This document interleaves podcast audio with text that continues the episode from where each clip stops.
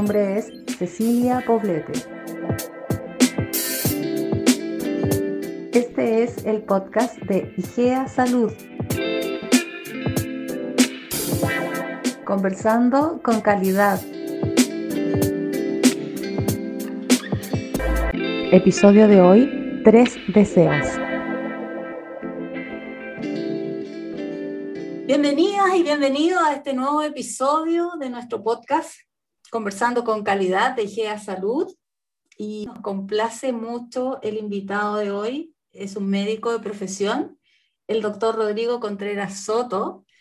Hoy nos vamos a explayar mucho en cómo se originó este tema de la acreditación en Chile. Estamos con un experto, con alguien que vivió de primera mano esta experiencia, así que vamos a intentar de satisfacer todas las dudas que nos surjan respecto de, eso, de esa materia.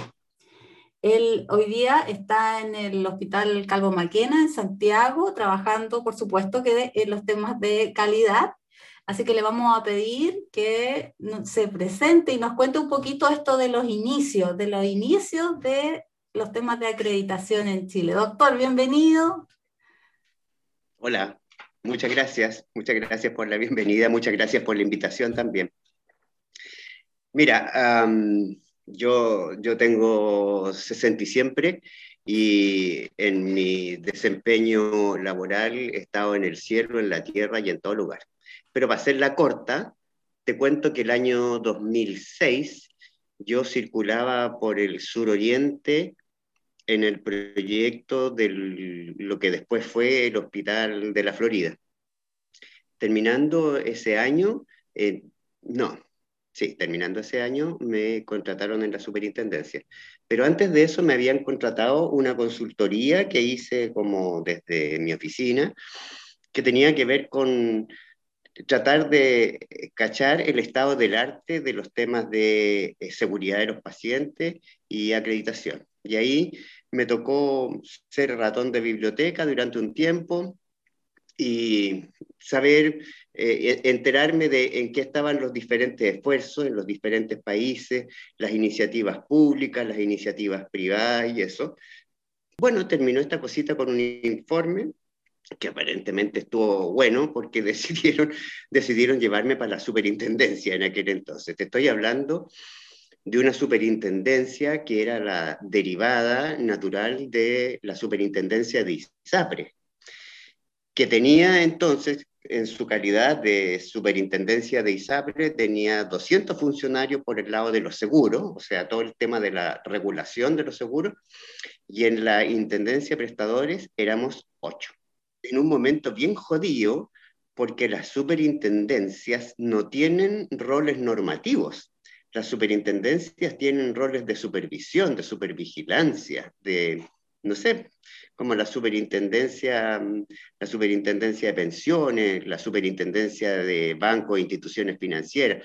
Lo que hacen es eh, recibir la mayor parte de las veces reclamos, eh, procesar los reclamos y estar como vigilando el desempeño del, del área en concreto. Entonces, nosotros lo que nos correspondía como superintendencia era hacer lo que hoy día hace la superintendencia en la parte de la intendencia de prestadores, que es supervisar a los prestadores, supervisar los procesos de acreditación, los temas de mejora continua, qué sé yo. Hoy día, entonces, sí, la superintendencia hace la pega que tenía que hacer, pero cuando yo llegué, no había pega para hacer porque no había estándares, no había normas, no había nada.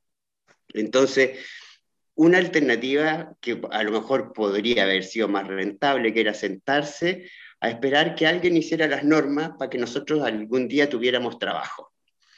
Y la otra, que en realidad fue el encargo, el encargo de la ministra y del superintendente y el intendente del entonces, ahí que más, que alguien haga algo, pues como dicen las viejas para los terremotos. Así que que alguien haga algo, entonces nos pusimos, nos pusimos a diseñar un sistema de acreditación chileno.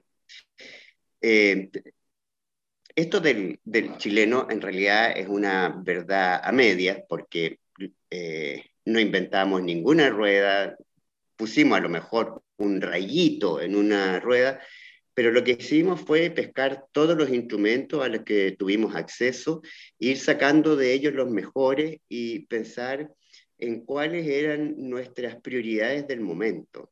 Nuestras prioridades del momento era la seguridad de los pacientes. O sea, siempre hablamos de calidad y todo, pero para nosotros la prioridad y donde pusimos el ojo muy fuertemente fue seguridad en la, en la dura y madura y lo segundo que nos, que nos impulsaba muy fuertemente tenía que ver con los derechos de los pacientes y la participación, el, el, grado de involucramiento que el sistema permitía de los pacientes y las familias en su propio cuidado. Esas, esas directrices eh, partieron desde el principio y se quedaron definitivamente hasta el final.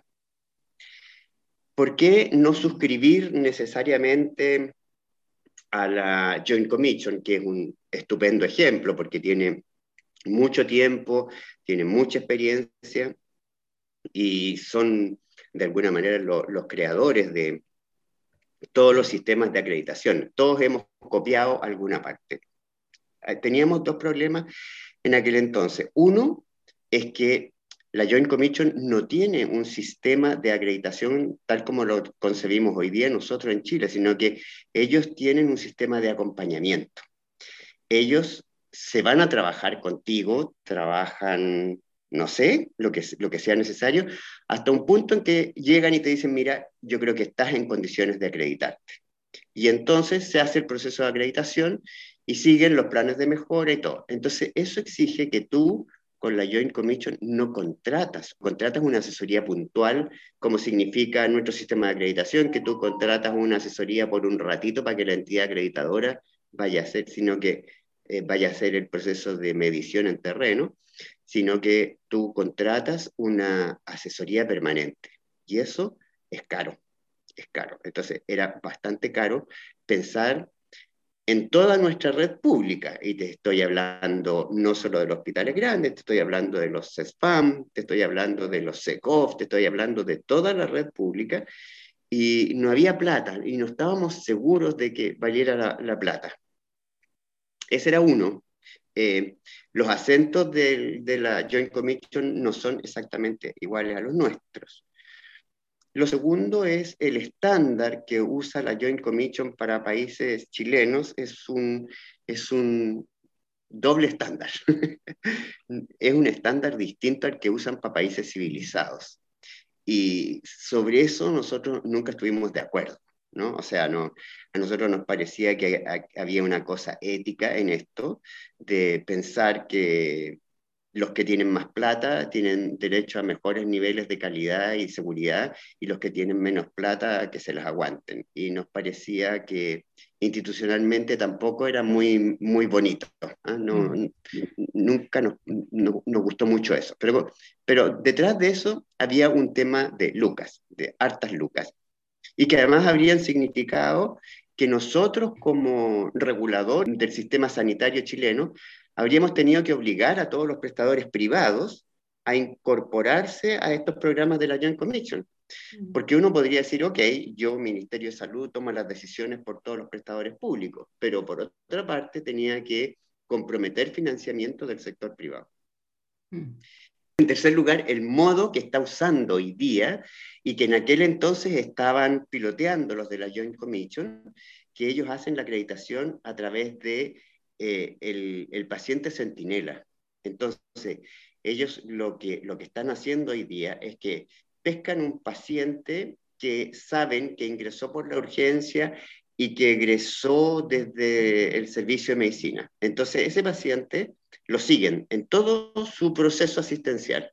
Entonces, cuando llegó a la urgencia, entonces miden si está funcionando el selector de demanda, cómo fue la atención de urgencia, cómo fue la, oportunidad en la atención, si le tomaron exámenes, cómo fue la oportunidad de esos exámenes, si esos exámenes eh, fueron adecuados o no, después la oportunidad de la hospitalización, qué sé yo, el tema de eh, la administración de medicamentos durante la hospitalización y todo eso, ¿no?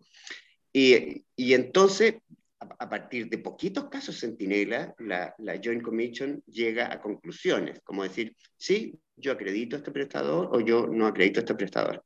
Y a nosotros nos parecía que en el, en el Estado de catástrofe en que estaba el sistema de salud, y estoy hablando tanto de los públicos como los privados, hacer ese ejercicio iba a ser en general perder plata, en el sentido de que si aparecía que todo estaba súper bien, la verdad es que no íbamos a confiar en ese resultado. Y si aparecía que todo estaba mal, bueno, no, no, no se iba a acreditar el prestador, no, no, no nos parecía que ese sistema fuera aplicable en un lugar como, como Chile, donde no teníamos definido ni siquiera aspectos estructurales como tener una oficina de calidad y seguridad del paciente, tener un par de enfermeras trabajando en la cosa, nos parecía que era una, una alternativa metodológica bien poco recomendable para Gallá que ni siquiera había empezado a, a, pensar los temas, los temas de acreditación. Entonces, sin, embargo, sin embargo, entonces recogimos algo de estos estándares para adecuarlos a la realidad local no solamente en términos del tema financiero, digamos, de los costos que podría haber tenido irnos hacia estos estándares de, afuera, sino que también acerca de cómo estos procesos abordaban la acreditación propiamente tal. Sí, sí, muchos, muchos. O sea, yo te diría que la principal fuente de información para la construcción del estándar chileno fue la Joint Commission.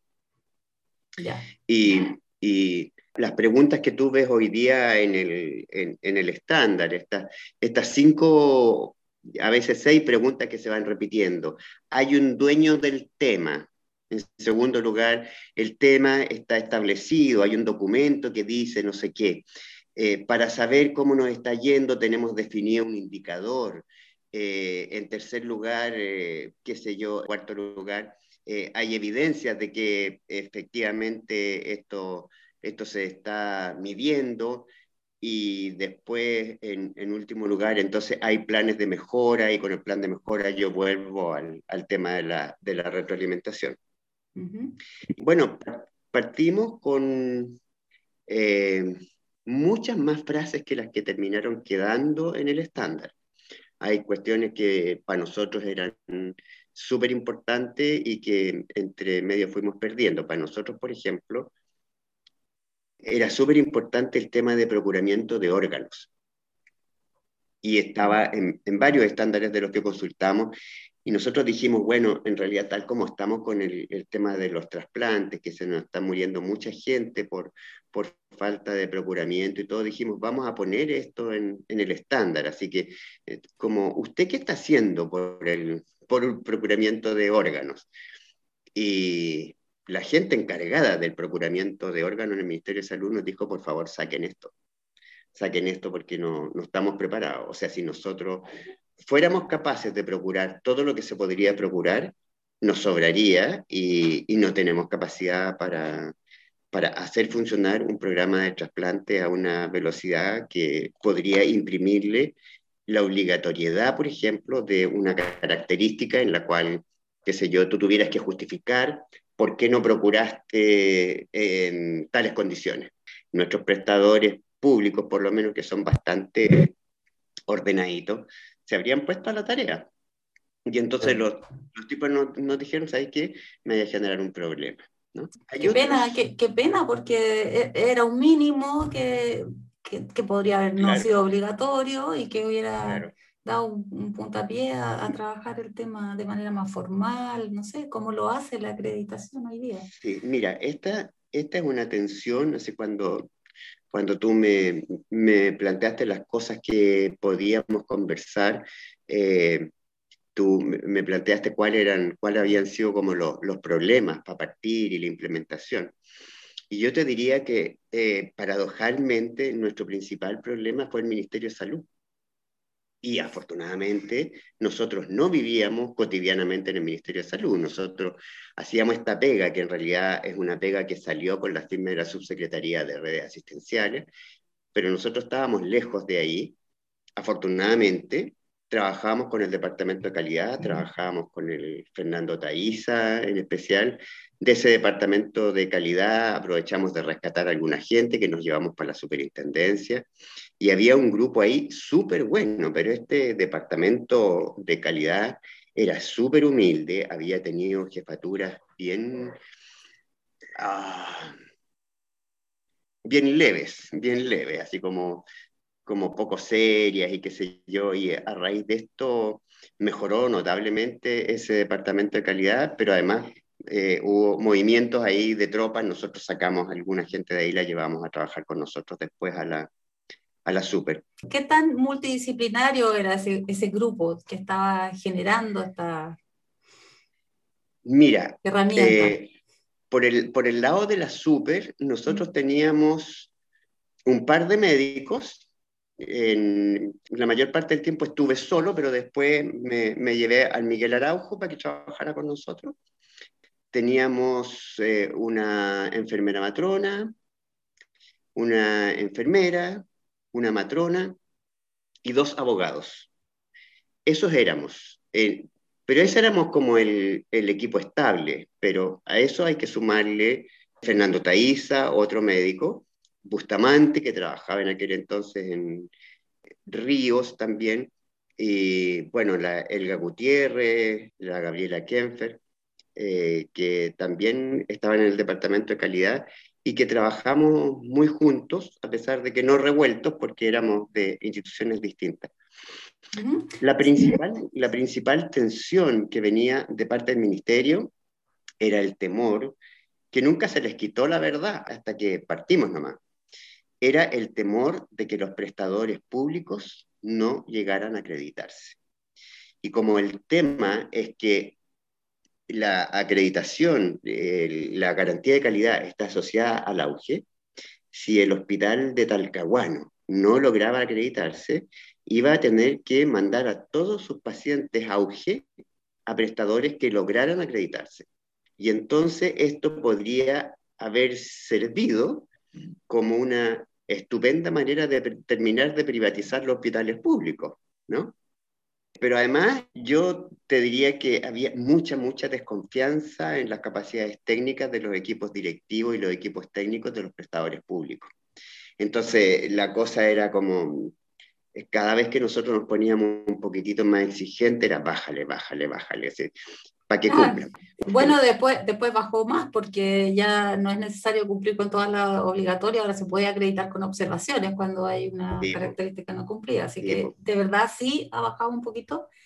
Eh, pero yo te quería hacer una pregunta. Nosotros somos calidad y calidad es mejora continua, ¿cierto?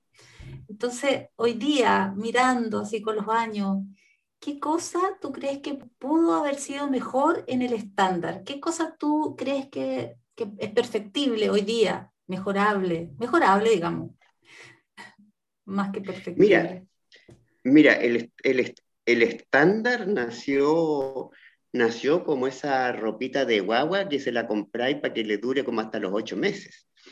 Ya pasamos. claro, el estándar está incompleto. Si tú te fijas en, en, en, todas y cada una de las características, eh, no se plantean requerimientos de cumplimiento. Cuando tú dices, se ha establecido un, eh, un indicador y después dices, ese, ese, indicador tiene un umbral de cumplimiento, nosotros dejamos a todos los prestadores libres. Una forma, ¿no es cierto? Una forma un poquitito más dura pudo haber sido haber dicho, e, el umbral de cumplimiento de esto es 90%. O sea, selección de pacientes en el servicio de urgencia, usted no puede tener menos de 90%. Eso no está, eso no está hoy día. Y no, y no es que se nos haya olvidado, es que tuvo que ver con esta angustia del ministerio de que los prestadores públicos no iban a, no iban a ser capaces de responder. Entonces nosotros dijimos, ok, empecemos a medir, empecemos a tener una idea de cómo nos va. Pero efectivamente, esa frasecita que se repite sistemáticamente en un montón de, frases del, estándar, tú le puedes poner un valor. Tú puedes decir, eh, umbral mínimo tanto. Y si usted no cumple ese umbral, no va a cumplir la característica o tendrá que sujetarse a las reglas de, de decisión. ¿cachai? Mm. Y la otra cosa que el estándar no tiene son los planes de mejora. O sea, nosotros le decimos, eh, bueno, hay constancia que usted hace la evaluación periódica, pero la pregunta siguiente es, ¿y cómo le fue la evaluación? Porque si le fue bien, después se tomaron el copete, celebramos y todo, y si le fue mal, ¿qué? Y ahí viene el plan de mejora. Y ahí entonces completáis el circuito de la calidad. ¿no? Entonces, este estándar fue hecho para dar el puntapié inicial, para empezar, para empezar, para que la gente primero organizara un equipito mínimo de trabajo que se dedicara a esta cuestión, meter, meter estos temas en los equipos clínicos.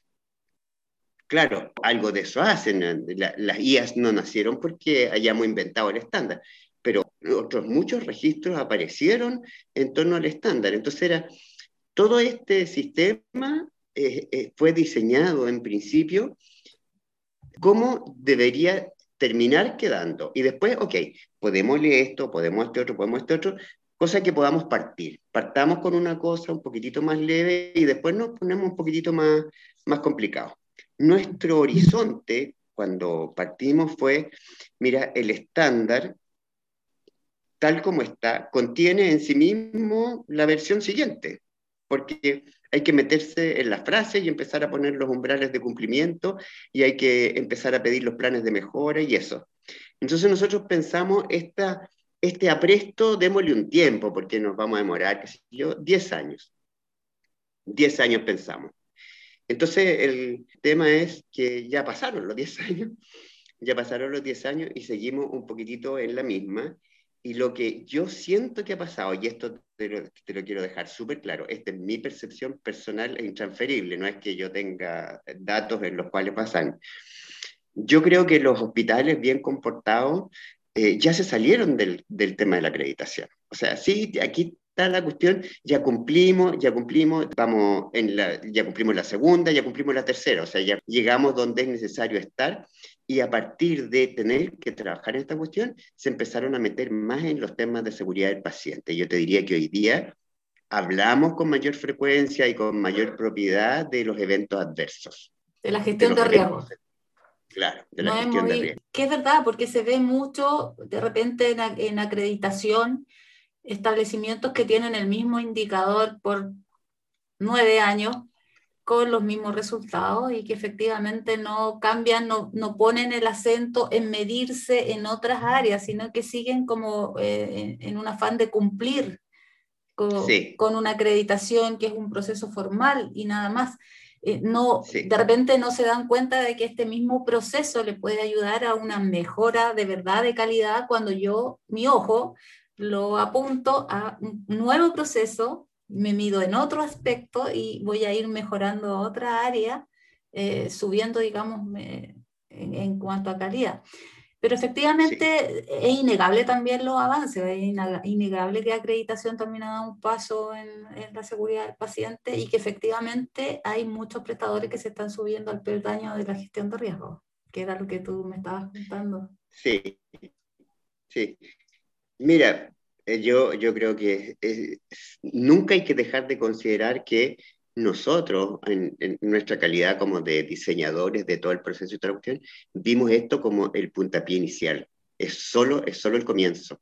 Y, y es un comienzo que era importante hacerlo en, en algún momento porque es demoroso, porque nos vamos a meter en la cultura, en la cultura del hospital, en la cultura del CESFAM, y eso no es fácil, no es fácil meterse a, tratar de cambiar formas de hacer súper arraigadas en las personas y todo.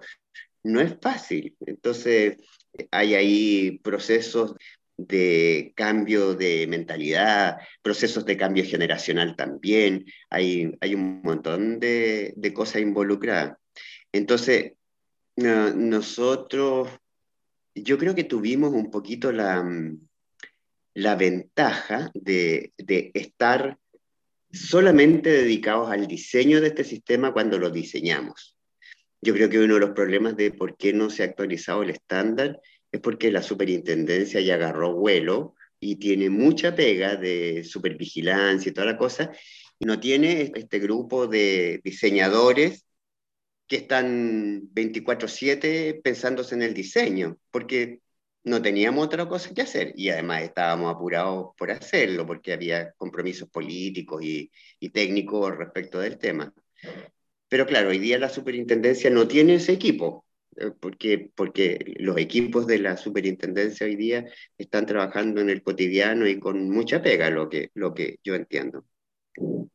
Eh, respecto a cuánto hemos avanzado, mira, hay un estudio que yo no sé si todavía sigue puesto en la, en la página web de la superintendencia, que es una consultoría que se le encargó a la Liliana Jadwe con su equipo de la Universidad del Desarrollo, y es que miran eh, la situación antes del sistema de calidad y después del sistema de calidad. Y cuando te hablo de, de, sistema de calidad, en realidad te hablo de por lo menos las cosas que nosotros, en las cuales nos tocó participar y que formaban parte del mismo sistema, que era el Registro Nacional de Prestadores Individuales, eh, la Ley de Derechos y Deberes del Paciente y el sistema de acreditación.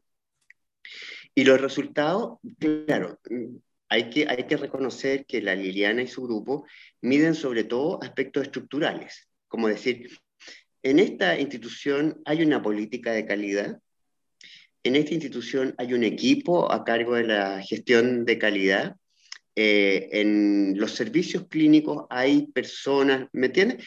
Hay mucha cosa estructural, yo, yo tengo, que reconocerlo, pero eh, lo, que, lo que se nota es un cambio bien importante, bien importante, eso de tener con quién hablar cuando tú necesitas hablar de calidad.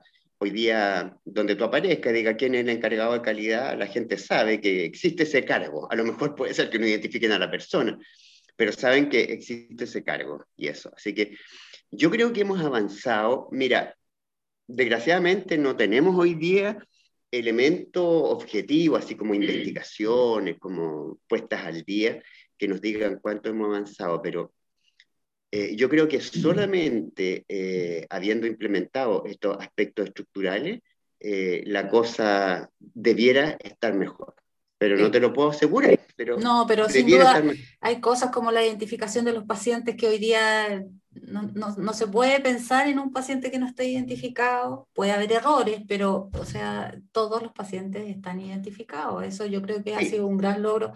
La trazabilidad de las biopsias también es un tema que antes quizás no estaba inserto como hoy en, en, los hospitales, todos saben ya el tema de la, de la traza de las biopsias, que los traspasos de mano, los registros, etc. Hay, mm. hay muchas mejoras que son tangibles, que son visibles. Sin duda hay espacio de mejora, porque siempre hay. Pero yo creo que hay avances en, en tangibles en, en, acreditación que han dado, sobre todo en cuanto a la calidad, la seguridad, la atención. Los más, los más dubitativos, cuando, cuando yo les pregunto, y ¿Cómo has visto toda esta cuestión? ¿Qué, qué impacto crees tú que ha tenido? Los, los, que me, los, los que me informan de peor manera me dicen, mira, a lo menos hemos ordenado esta casa WIFA. A lo menos tenemos la cuestión ordenada. Y yo digo, bueno, es posible entonces que en, en, una casa un poquito más ordenada yo encuentro los tenedores y los cuchillos más rápido que en una casa desordenada. Así que digo, eso igual, para, para como te digo, para los escépticos que eh, dirían, no sé, pero estamos más ordenados, para mí ya es un, ya, es un plus. Sigamos con el ejemplo de la casa de WIFA entonces. ¿Quiénes son los que les cuesta más pararse a bailar en, en la casa de WIFA? ¿Quiénes son los que se quedan sentados y no participan de este baile? Mira, yo creo que hay como dos categorías de no participantes. ¿eh? Uno que son los más evidentes, que es mi colegancia, que es como esta, esta cosa que a nosotros nos enseñaron, que la medicina es ciencia y arte a la vez. Entonces, cuando tú le dices, ¿sabes qué? Necesito protocolizar esta cuestión, entonces viene la pregunta, ¿y dónde queda el arte? Porque claro, en el protocolo podemos poner la ciencia, pero ¿dónde queda el arte? ¿no? Pero además esta cosa así como eh, aquí te las traigo, Peter, que tenemos, ¿cachai? Los, los doctores, todos venimos de vuelta siempre, somos los más mejores, tenemos, tenemos un montón de hándicaps que derivan de nuestra formación de enseñanza media, ¿cachai? Cuando éramos buenos alumnos en el liceo, entonces este cabrito va a estudiar medicina y cuando entras a estudiar medicina eres la élite de la élite y la tercera. Anda a traerte esos, esos compadres a trabajar en el diseño de una guía clínica, un, proceso, qué sé yo. ¿no? Eh, mm. ese es súper difícil. Así que ese yo te diría que es un, un primer grupo, que a estas alturas, fíjate, a mí no me importa tanto. O sea, yo encuentro que con súper buenas enfermeras, atinadas, matronas, eh, nutricionistas, tecnólogos médicos, uno puede trabajar súper bien, súper bien los temas de calidad y, yo para estos efectos me considero un enfermero de ejecución, ¿cachai? Porque yo, yo funciono más como, como enfermero que como doctor. Se puede trabajar súper bien. Y el segundo grupo que a mí me, que, que a mí me preocupa son como los que están al margen y que ya no, no soy capaz como de distinguir categorías, así como decirte los médicos, ¿cachai? O sea, hay mm. enfermeras, hay matronas, hay técnicos paramédicos, hay nutricionistas, hay tecnólogos, que están al margen nomás, que no están ni ahí, ¿no? Que es como, mira, yo, esta es mi peguita nomás, no me güey, yo estoy haciendo lo que, lo que sé hacer, tal como me lo enseñaron, y entonces no, ese es otro, e, es un grupo que yo te diría que hay, que hay que preocuparse, porque yo creo que ese grupo, a las finales, es un grupo que es más importante, eh, la participación de esos grupos es más importante que la participación de los médicos. Y nosotros en general tendemos como a, a cargar de mucho más significado la participación de los médicos de lo que efectivamente uno podría esperar de la participación efectiva de los médicos yo creo que eh, eh, la participación efectiva de los otros técnicos profesionales de la salud es más importante que la de los médicos. Partiendo por el hecho de que viven en el hospital, los médicos no vivimos en los hospitales. Los médicos siempre somos aves de paso, porque tenemos 22 horas, porque tenemos 11 horas, porque tenemos 33, o porque aún teniendo 34 igual nos arrancamos temprano a la consulta. Mm. ¿Cachai?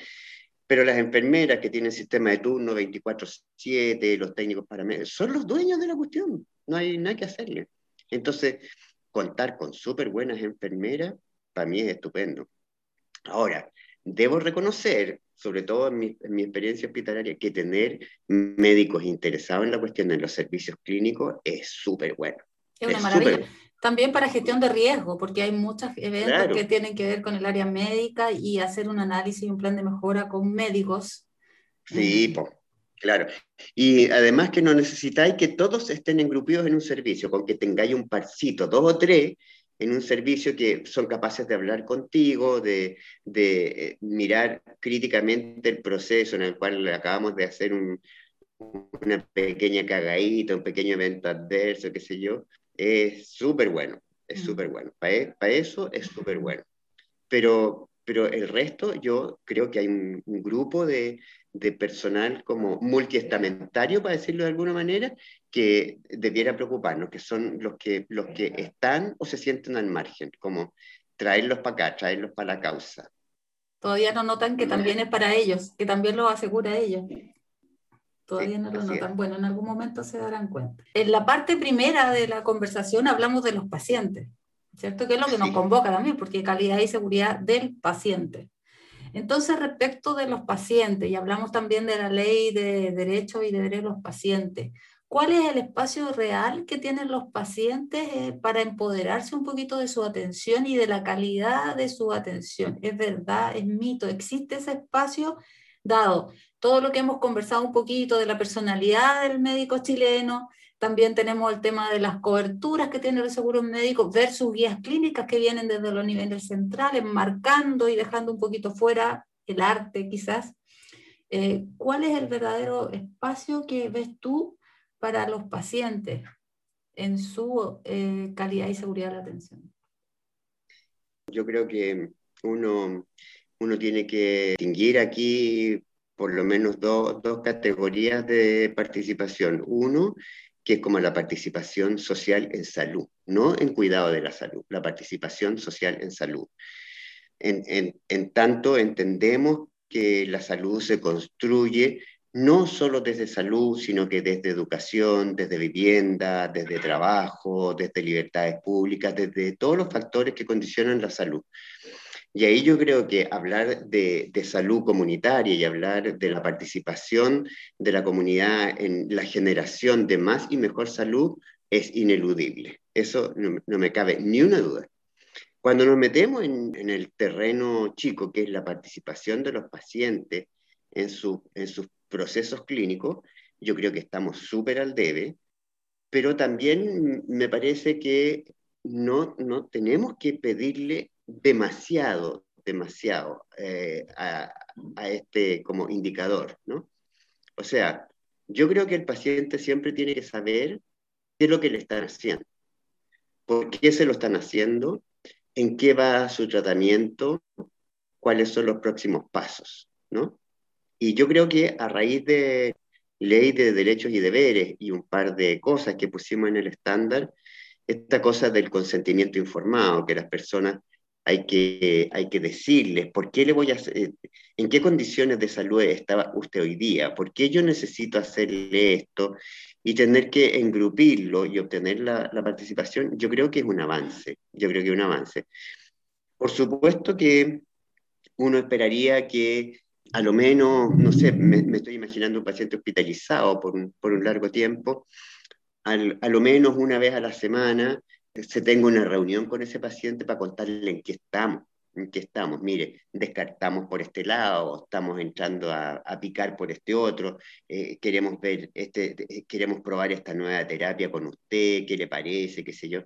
Sobre eso estamos, estamos bastante, bastante en pañales, pero como te digo, no es que yo crea que los pacientes tienen que participar en todo, en todo, en todo, porque eh, no, nos podríamos volver locos por el tema de la simetría de la información. O sea, yo no le puedo hacer una clase de anatomía a un paciente, ni, mm. ni explicarle la, la, fisiología del sistema digestivo, para explicarle por qué le pasa lo que le pasa cuando tiene una hepatitis, ¿me entiendes? O sea, yo creo que siempre va a haber asimetría.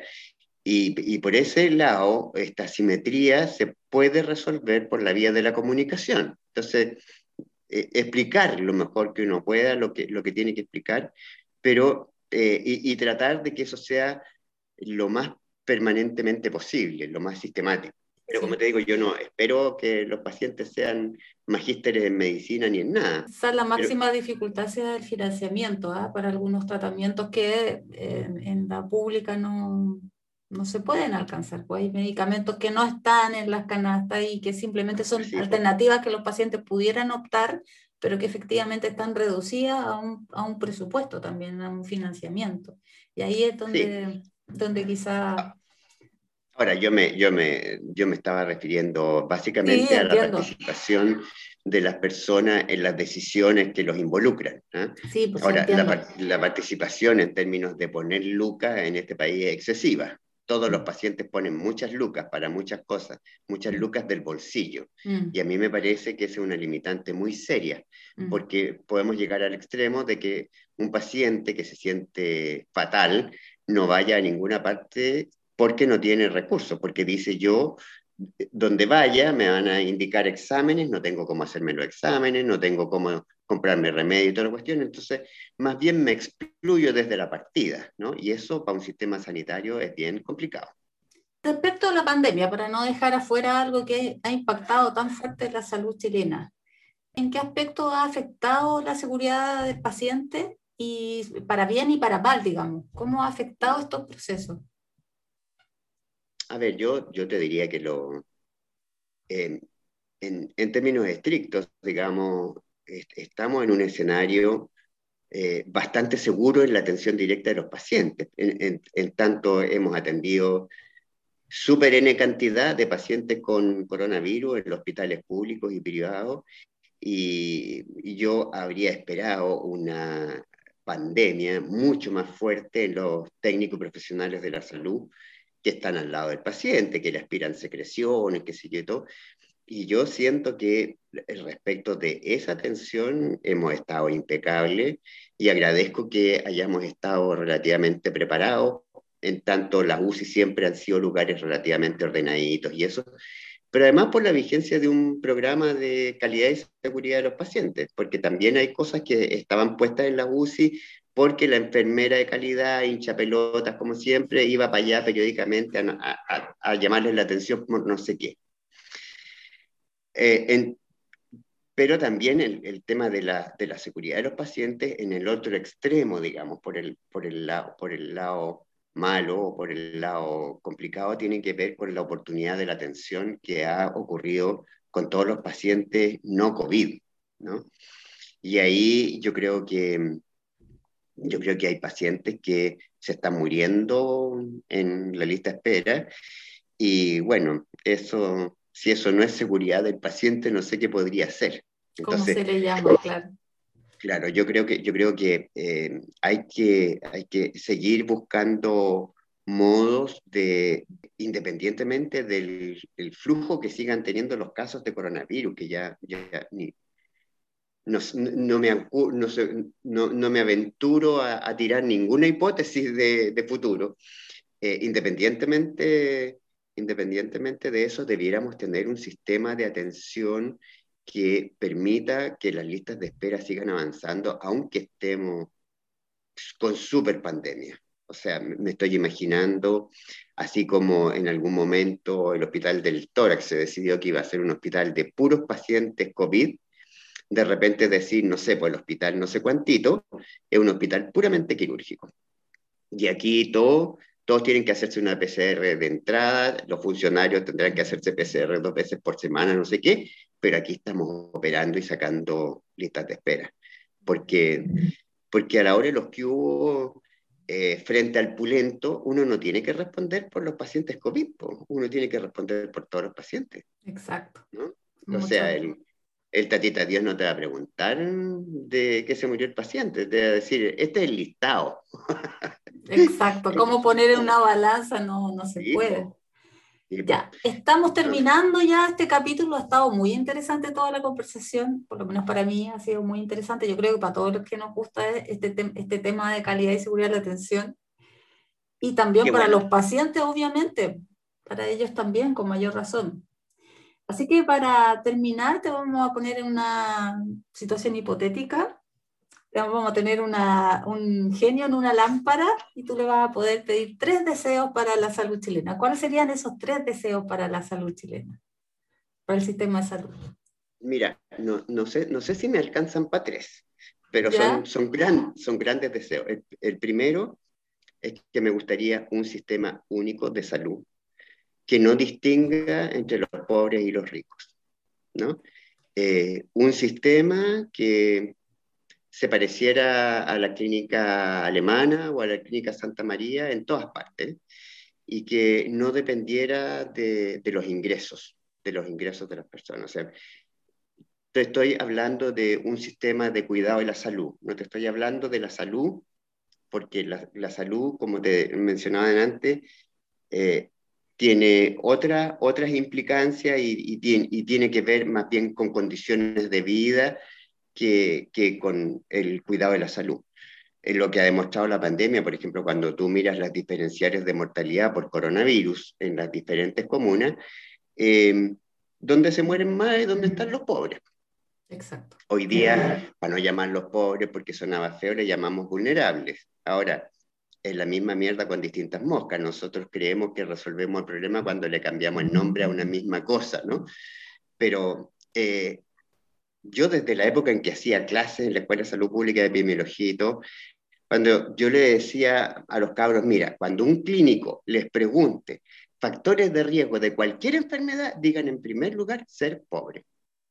Factor de riesgo de cualquier cosa es ser pobre. Factor de riesgo de hipertensión, factor de riesgo de alcoholismo, de depresión, de drogadicción, de diabetes, de, de todo. O sea, cuando tú los ricos no tienen factores de riesgo, es que los ricos son ricos. Entonces, en algún momento, por ejemplo, descubrimos que eh, un factor de riesgo de cáncer de mama era la ingesta de eh, grasa de origen animal. Y, entonces, y, que, y que por lo tanto era más frecuente en los ricos, que tenían plata para comprar carne. Entonces lo que hicieron los ricos fue cambiar su dieta. Y hoy día el cáncer de mama es más frecuente en los pobres. ¿Te fijas? Entonces, mm. cuando yo, cuando, observamos eso y cuando decimos ah, el 80% de la gente está en FONASA, y ahí me, me imagino que están todos los FONASA, todos los indigentes, los pobres, digamos, eh, con acceso súper limitado a recursos, y el 20% está en las ISAPRE y tiene cuestiones en exceso, le hacen muchos perfiles bioquímicos que no sirven para nada y qué sé yo. Entonces, yo lo que para pedir alguna mejora en el sistema de cuidado de la salud, a mí me gustaría que este sistema de cuidado de la salud fuera único. Podemos discutir después cómo se financia y todo, pero, pero sí único, donde, donde efectivamente la gente no sienta que tiene que salir a la calle a pelear la dignidad en el trato, ¿no? sino que está dada y en todas partes es igual. Y súper imbricado con, con, lo mismo, en, eh, en mi, mi segundo gran deseo es el control de esta industria de la salud. Porque la salud no es una industria o no debiera ser, o podría ser una industria, pero relativamente controlada, ¿no? El tema, periódicamente no, nos enteramos, pero como zona gotera, no, no, no, como que no hacemos un todo, ¿no? Pero esta cosa que los periodistas se van y de repente dicen, oye, queremos averiguar las diferencias de precio entre la torvastatina de marca y la torvastatina genérica y descubren unas cosas horrorosas, ¿no? Ahora, recientemente, los exámenes de laboratorio, ¿no es cierto? Que la clínica Las Condes, no sé, por un perfil bioquímico vale como 60 lucas y en la Dávila vale 11. Entonces, eh, y todo el tema de la industria farmacéutica, hay que pensar que la industria farmacéutica es la segunda industria más importante del mundo. La primera es la industria de las armas, ¿no? Y la segunda, que anda por ahí cerca respecto del daño que puede hacer, es la industria farmacéutica. Entonces, ponerle un cierto control, ¿no? A esto de que resolvemos todo con medicamentos, ¿no? Mm. Se me murió mi mamá y como que, como que no corresponde que uno tenga pena. Entonces hay que darle algún tranquilizante a este hueón porque está muy llorón, ¿no? O sea, vivamos, vivamos la vida como, como hay que vivirla, sin medicalizarla tanto. O sea, si hay que tener pena y hay que llorar, bueno, habrá que hacerlo, pero no, no eh, hipotecar nuestras vidas con estos comerciantes que son bien inescrupulosos, ¿no? O sea, que comercian con la salud, comercian con la vida, ¿no? y, además ganan mucha plata. Las ISAPRE son una de las mejores inversiones que hay, uno podría hacer en Chile, es tener acciones en una ISAPRE. Ganan mucha, mucha plata. ¿Para qué te digo la industria farmacéutica?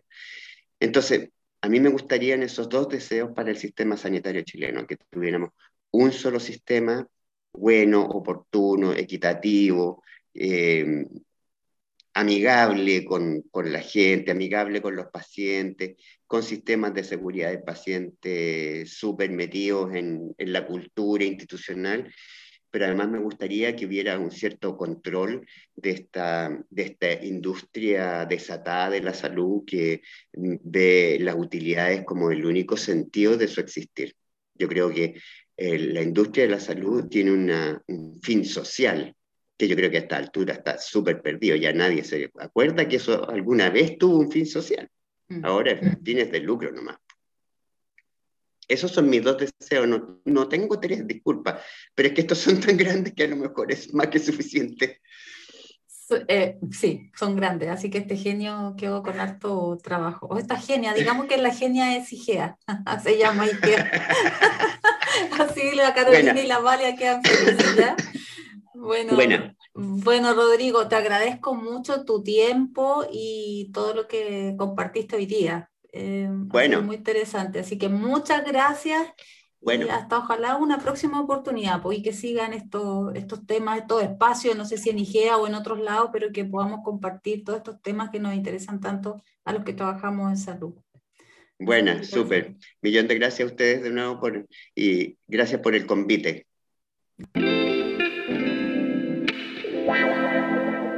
En el capítulo de hoy... nuestras prioridades del momento era la seguridad de los pacientes. siempre hablamos de calidad y todo, pero para nosotros la prioridad y donde pusimos el ojo muy fuertemente fue seguridad en la, en la dura y madura y lo segundo que nos, que nos impulsaba muy fuertemente tenía que ver con los derechos de los pacientes y la participación, el, el, grado de involucramiento que el sistema permitía de los pacientes y las familias en su propio cuidado.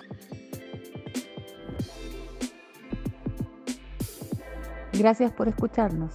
Nos encantaría poder recibir tus comentarios. Puedes mandarnos un correo a